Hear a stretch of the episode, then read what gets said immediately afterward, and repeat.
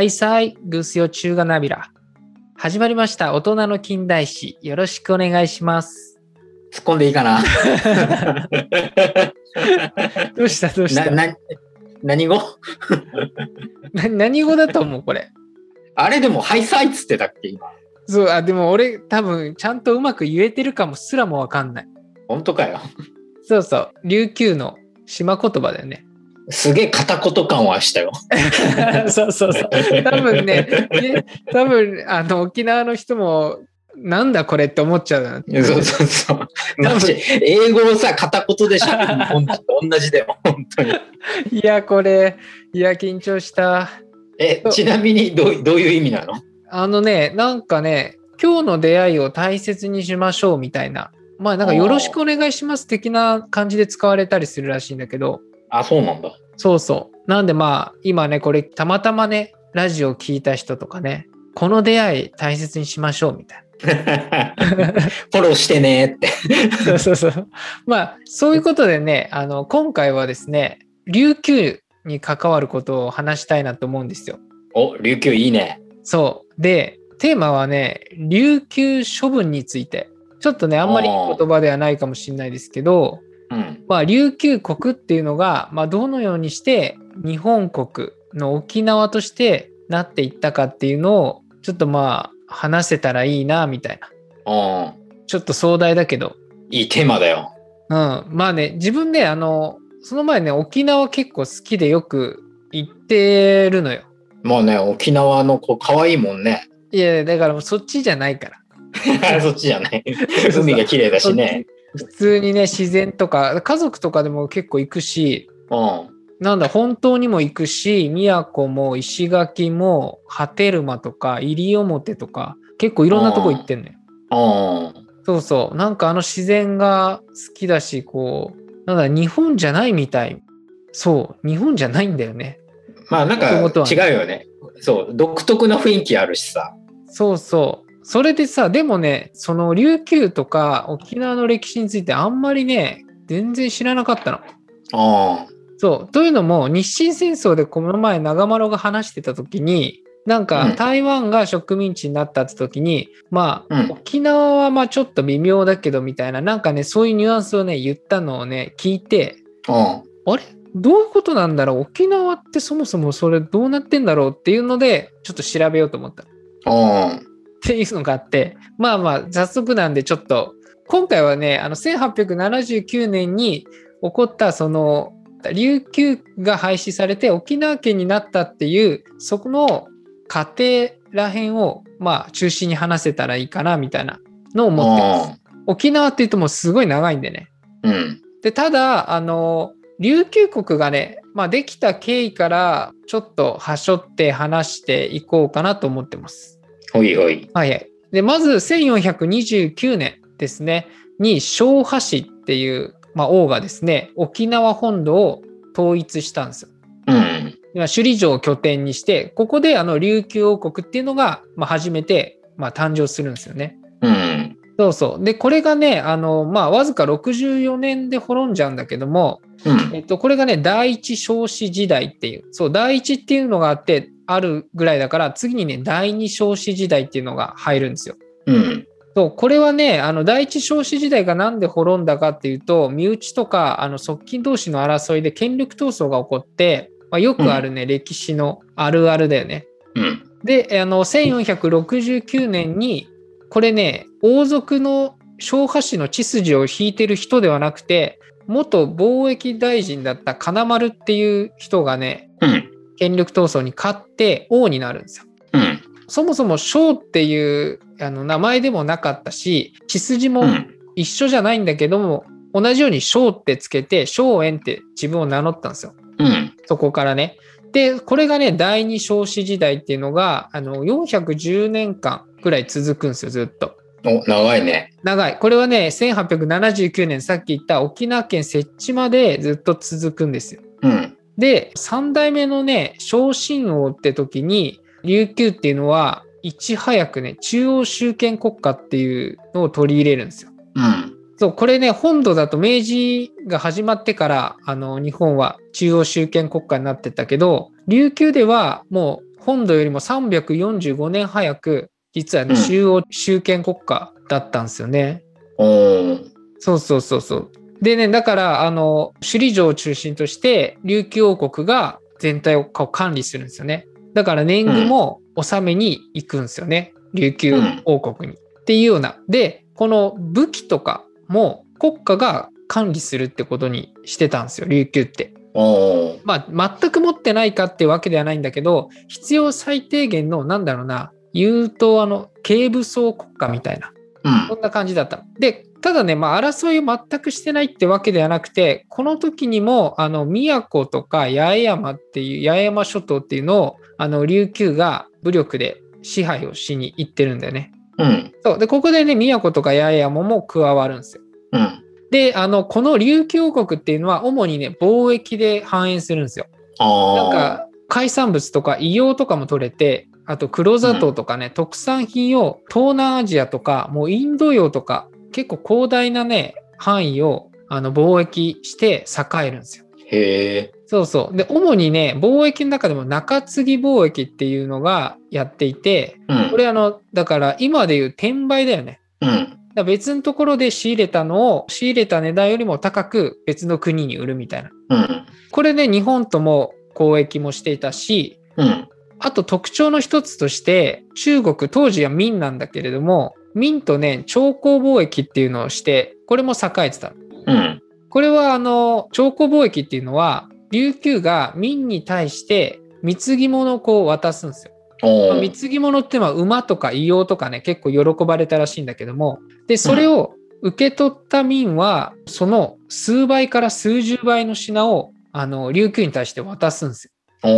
そう、これね、一見、琉球だけが得してるように見えるんだけども、明にもメリットがあって、まあ、まずは、こう、明がそれほど余裕があって、格上の存在っていう位置づけをできるわけですよ。うんで、それにまあ、従属しているというなんか構造をね、作ることができるのと、うん単純にその、琉球だけじゃなくて、周辺の国にもね、結構そういうことをしていたの。朝貢貿易って。で、敵対関係を作ると、まあ、多額なさ、防衛するために軍事費がかかったりもするから、こうやってうん。良好な関係を築く方が、逆に、あの、安上がりというか、うん。なんか、経済的にこう、優れた安全保障システムなんて言われ方もするんだけど、まあ、そういう風で朝貢貿易っていうのも、えーしていた。でね、朝貢貿易すると、あの、明からね、札幌市っていうのが、あ琉球に来るの。札幌市が来るときは、琉球の王位がこう変わるときね、王が。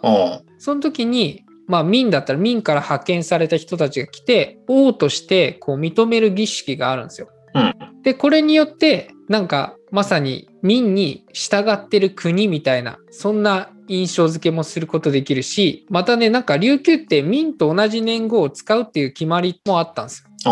そうそう。まあ、そんな感じで、明の支配をちょっと強めてる感はあるんだけども、で、これでね、あの、まあ、貿易がね、琉球はね、全盛期なわけですよ、この時。うんで、これから、あの、だいぶちょっと飛ばすんだけども、時はね、1609年ぐらい、100年か200年ぐらい飛びます。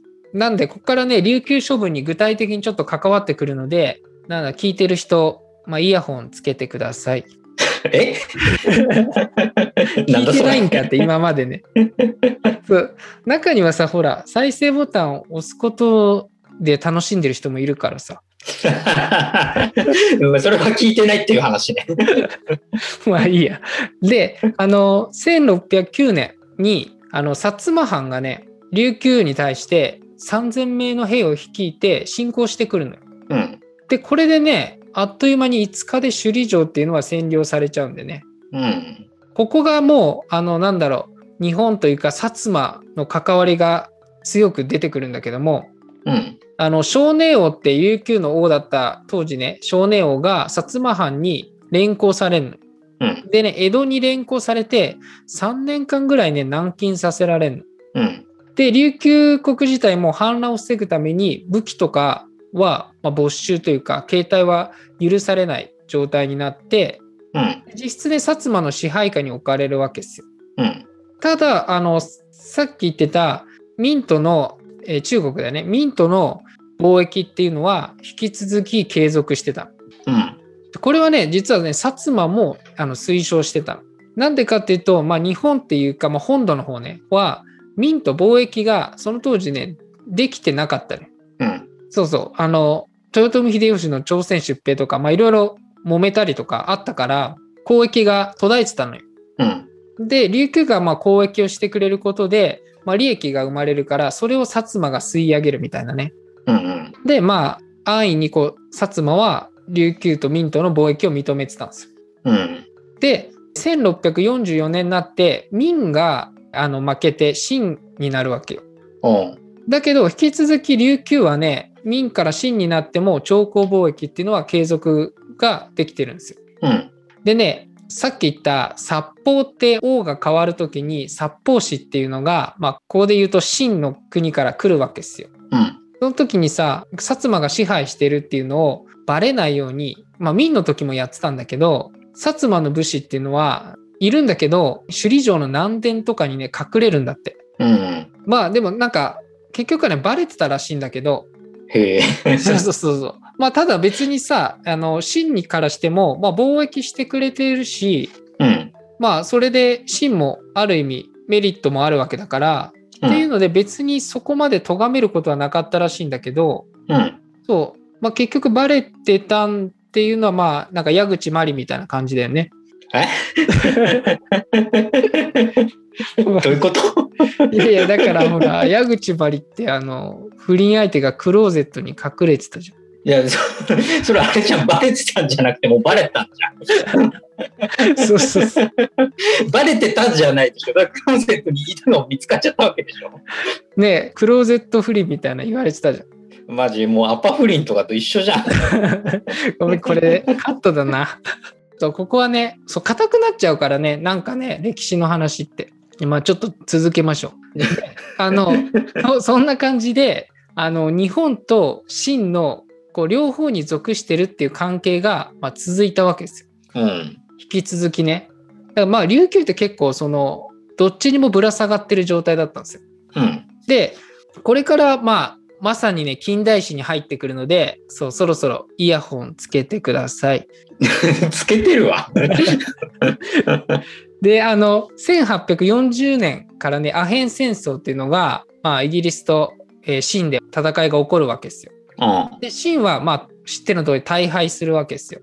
うん。で、ここからがね、あの、ちょっと、まあ清の力がどんどん衰退していって、逆に日本がこう、ちょっと強くなってくるっていう時期でもあるんだけども、まあ、清がこう敗れたことによって、欧米がね、そう、日本の本土もそうだけども、いろんな船がさ、外国船が開港要求してくるわけですようになったんですよ。琉球にもそれは来てて、で、琉球も日本の本土と一緒のように、最初はね、あしらってたんだけども、もうアヘン戦争で清がコテンパンにやられたのを聞いて、ただこうあしらってたらうちらも支配されちゃうっていうのがあったから、穏便にことを済ませようと、まあ、浸水給与令って燃料とか水をこう渡して、でもちょっと貿易は開港はできませんよっていうような、まあ、やんわりと断り続けたんですよ。うん。そう。でも結局、まあ、日本の本土もそうだけど、1853年に、まあ、ペリーが来た。これね、日本の本土にも来たんだけど、実は日本の本土に来る前に、琉球に先にペリーって来てるんですよ。うん。で、ペリーが、まあ、そこで開港要求をして、で、また一回帰って翌年に日本の本土と一緒の年ですね、修好条約っていうのを結んで、まあ、開港するんですよね、那覇が。うん。そうそう。これはね、アメリカ、オランダ、イギリスとも琉球は修好条約結ぶんだけども、うん。これで、なんだろう、どんどんさ、外国も関わりがどんどん来てて、で、明治に入ってさ、各国が国境をさ、こう、明確に定めていくっていう時期でもあったのよ。うん。で、日本の本土の方も、この琉球をどうしようかっていうのを考えてたわけ。で日中両属のままだったらダメだよねって。これをさ、日本として組み入れたいっていう思いがあったの。うん。そうそう。だからなんだろう、どっちにもぶら下がってる状態から、彼女が結婚したいのに、曖昧な関係を続けてちゃダメだよね、みたいな。な、どうした今日は？まあまあまあまあ、いいや。いで、まあね、そうだよねって感じだよ。で、1871年に、まあこれは有名な廃藩置県っていうのが、あの、うん下るわけですよ。うん。でも、あの、琉球っていうのはもともと藩でもなかったし、あの、そこはちょっと微妙なところで、薩摩にの属国みたいな感じでしょ？うん。なんで、薩摩藩が廃藩置県によって消滅するのよ。で、鹿児島県になる。うん。なので、琉球は一時的に鹿児島県の管轄に変わる。うん。で、流れがある。まあでもそれはあんまり琉球にとっては今まで通りというか。で、あ、そう、廃藩置県についてちょっと簡単に廃藩置県っていうのは、今までこう300ぐらいの藩があって、そこになそれぞれ各大名が君臨していたって構図だよね。うん。で各藩で法律というかもうそれぞれの決まりがあって、で、年貢もまあそこの各藩に集めてるっていう状態。うん。結構まあ独立国に近い。それを江戸幕府がそこの上にいたっていう感じだよね。うん。そうだね。そうそう。で、その藩をまあ廃止して、まあ県にした。でうん、県はこう日本っていう国が一括して管理するっていうことになっていくんだよね。廃藩置県によって。だからこれがまあ中央集権の始まりだよね。うん。そうそう。まあ、こんなことがあったっていう経緯があって、で、時代はね、1871年の11月頃なんだけども、うん宮古島のね、島民がね、あの、遭難するっていう事件があった。これはね、あの、当時琉球は、あの、首里城に年貢を納めに行くんだけども、宮古島も、あの、首里に年貢を納めに行って、で、帰ってくる時に、宮古船の一隻がね、台風で遭難したの。で、69人が、あの、台湾のね、海岸にね、こう流れ着いたわけ。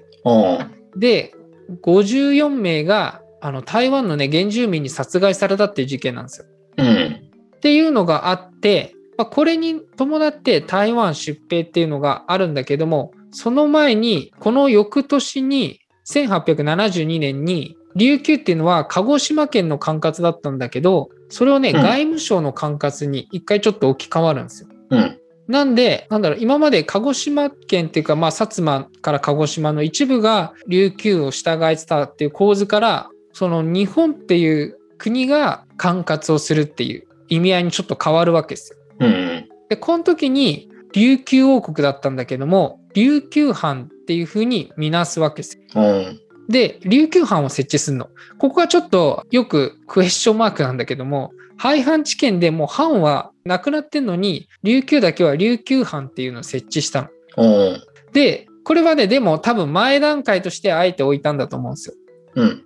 で、これで、あの、琉球王国の国王は、もう藩主みたいな感じになったわけよ。日お本の。ーそうそう。で、これで、えーさっきあった宮古島島民の遭難事件に対して、1874年に台湾出兵って言って、3600名ぐらい率いてね、日本政府が取り仕切って、初のね、海外出兵をするんですよ。うん。で、これ台湾に行って2週間ぐらいで台湾、こう現場の周辺を制圧するんですよ。うん。で、これで、あの、秦にとっては、なんかね、秦の言い分は、台湾は、統治範囲外の人々が、こう、殺害を行ったっていうことで、自分らにはね、直接関係ないとか、責任の所在はないっていうふうに言い張ったんですよ。うん。でも、ここでね、結構揉めている中に、イギリスが仲介に入るわけです。おーで、そこで取り交わされたのが、まあ、日本は台湾から引き上げますよって。で、その代わり、新国は賠償金は支払わないんだけども、見舞い金っていう形で支払ってくださいよっていうような、まあそういう締結がなされる。賠償金にすると、ちょっと新国が負けたみたいな感じになっちゃうから、あえて見舞い金っていうちょっと濁した形にしたらしいんだけども、うん。これによってさ、えっ、と、秦が琉球王国を日本の領土として認める形になったわけですよ。うん。そうそう。今までさ、ね、秦はと琉球っていうのは個別に貿易してたっていう関係だったのを、宮古の島民が殺害されたに対して日本の本土から兵が行って、それをまあ見舞い金を支払ったわけじゃん。うん。まあ、ここがちょっと一つね、じわじわ日本が琉球にこう歩み寄っていく感じなんですよね。うん。そう。で、その次に、このね、もう台湾出兵の2ヶ月後かな。1874年7月ぐらいに外務省管轄から内務省の管轄に変わるんですよ。内務省にすることによって、なんかもう日本の内部での問題に切り替えたわけですよ。うん。そうそうそう。で、ここでね、結構強くどんどん出ていくわけ。と、新国との、えー今まで徴工貿易とかしてたし、あと、新国から殺法を受けてた。で、これをやめて、もう断絶しましょうっていうのを琉球に言ったんですよ。うん。で、あの、今まで、あと、中国の、その時は秦か、秦の年号を使ってたのを、もう明治の年号にしてくださいと。うん。で、琉球藩の王は、自ら、まあ、東京に来て、上京してきてくださいっていうふうに伝えたわけですよ。うん。そう。だけど、やっぱり琉球はね、さすがにちょっと、これは従うことができずに、日本と清、両方の関係を今まで通り続けたいっていうふうに願ったわけです。うん。で、ここで日本はもう業を煮やして、1879年に琉球の処分官と言われている松田道行が主導でね、警察官とか兵を合わせて600人ぐらいでもう武力で威圧して琉球に攻め入ったわけです。うん。で、この時にも強引に琉球藩っていうのを廃止して、沖縄県っていうのを設置した。おーそうそう。まあこの流れが、あの、琉球処分って言われてるんですよ。ちょっと長かったけど。そうそう。で、その時の琉球藩の王は正体っていう人で、うん。あの、王からね、一気にその家族っていう、あの、貴族階級に変えられたの。で、しかも、もう琉球に住むことが許されずに、東京に移住を命じられたの。で、これによって、もう500年ぐらい長きにわたる琉球王国っていうのは崩壊しちゃったんだよね。だけど、あの、琉球の指導層とか、まあ上にいる人たちは、まあやっぱ納得しない人も多かったのよ。うん。なんで、新国に密航して救援を願ったわけですよ。助けてほしい。それで新国も日本に対して抗議したわけですよ。うんこの一方的なやり方に対して。で、ここでね、外交交渉っていうのが行われて、あの、新国にね、提案したのが、あの、文東増約案っていうのがあって、まあいろんな呼ばれ方するんだけども、琉球を二分にして、宮古と八重山諸島の方は、清に与える代わりに、沖縄本島はもう日本領としますよっていう案を出したんですよ。うん。で、これね、調印の段階まで来てたんですよ、実は。おーそうなんだ。そうそう。だけど、最終段階で、清がね、調印を拒否したの。これは何だろう。清の中でも、今、北からロシアが国境の問題とか、うん。あとは、やっぱり本当を日本の領土にするっていうのは、ちょっと新国自体にあんま不利な条件だなっていうので、調印を拒否したとも言われてるんですよ。うん。まあそんな困難の中に1894年に日清戦争が始まっちゃうわけですよ。うん。で、これによって日本が勝利して台湾などがあの植民地化になったわけじゃん。うん。この流れで日本が勝利したことによって日清講和会議で、まあ、台湾が植民地化になったんだけども、うん。この時に話し合いの中で沖縄はどうするかっていうのは一切ね話されなかったんですよ。うん。これはね、あえて日本が話さなかったの。もうそもそも沖縄は日本に帰属している問題だから、あの別に植民地とかにするとかいうそういう話でもないから一切取り上げなかった。うん。で、なんだろう、秦もそこからは、まあ、負けた側だから、もう何も言えない状態だし、もう当然のように沖縄が日本っていうふうにもう完全になってったわけなんですよ。うん。まあそんな経緯でした。はい。沖縄ってさ、まあ、これからもさもうどんどんさ歴史の中でさ長丸も知ってる通り第二次世界大戦とかで、ね、沖縄って本土戦もあったりとかさあの、うんアメリカの支配下に置かれたりとかさまあいろいろあるわけじゃん。うん。いや本当にさすごいなんだろう歴史だよねと思って。まあ、沖縄の地理だよね、本当に。あの、いい場所にあんだよね、やっぱ、沖縄って。ああ確かにね。うん。狙われやすいというか、うんうん。本当そういう地理上の問題もあって、こう狙われちゃってるっていうのもあるよね。アメリカもそうだもんね。うん。あの位置がすごい良くて沖縄はさあの日本に返さなかったわけじゃんすぐに。うん。まあ今だって基地残ってんじゃん。そうだよね。あれは沖縄に残したんじゃなくて沖縄じゃないと意味ないからっていう理由だからさ。ああ、そうだね。そう日本本土に来ちゃったってそんなに意味ないからさ、結局アメリカが向けてるのはさ、沖縄とかさ、あの辺のラインから中国とかそういう共産圏を閉じ込めたかったっていうのやっぱあるしね。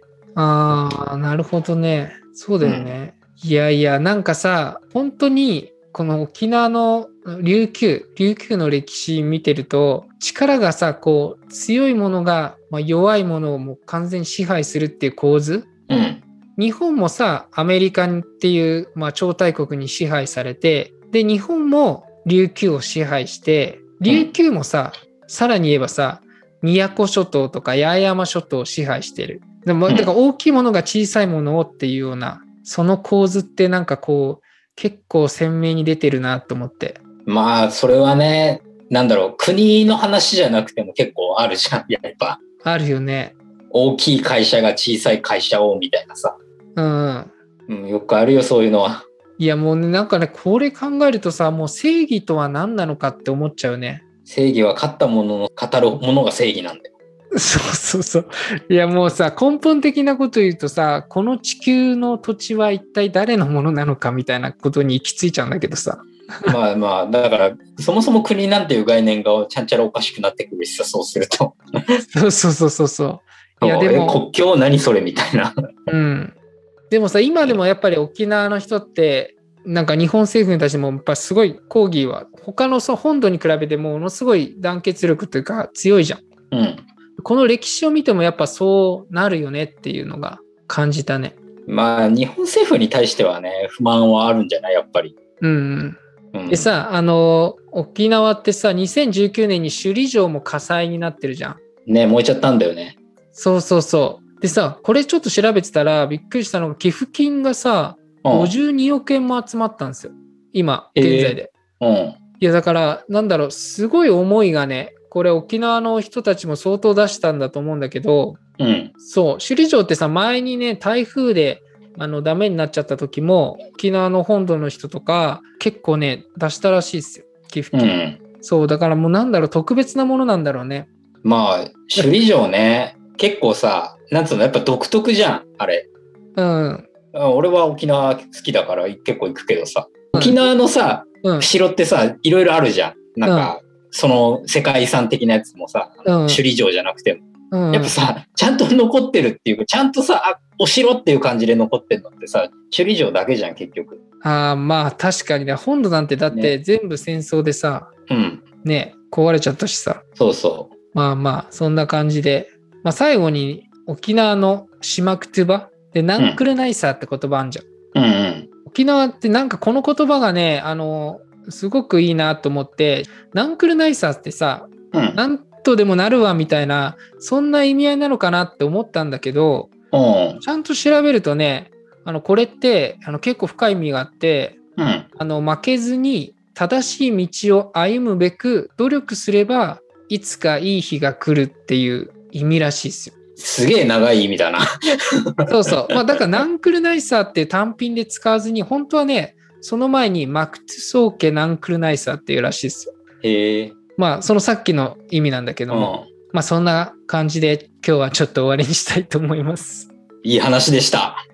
ね、いいね。これからもやっぱりね、いい日が来てほしいね。ね今ちょっとコロナ禍でさ、なかなかこう旅行とかって感じにならないけどさ。そう。で沖縄もかなり大打撃受けてると思うよ。ねでもやっぱね、それには本当負けないでさ、頑張ってほしいよね。うん、そうそう。まあ、ということで、今回は琉球処分についてのお話でした。一兵、二兵、デービタン。え？え？クシマンという言葉で、本当にありがとうございますって意味だ。いや今のが？そうそうそうそう。いや、あの、通じてるかわかんないよ。あ、発音とかの問題で。そうそうそうそうそう。いや、わかんねえわ。はい、ありがとうございました。はい、ありがとうございました。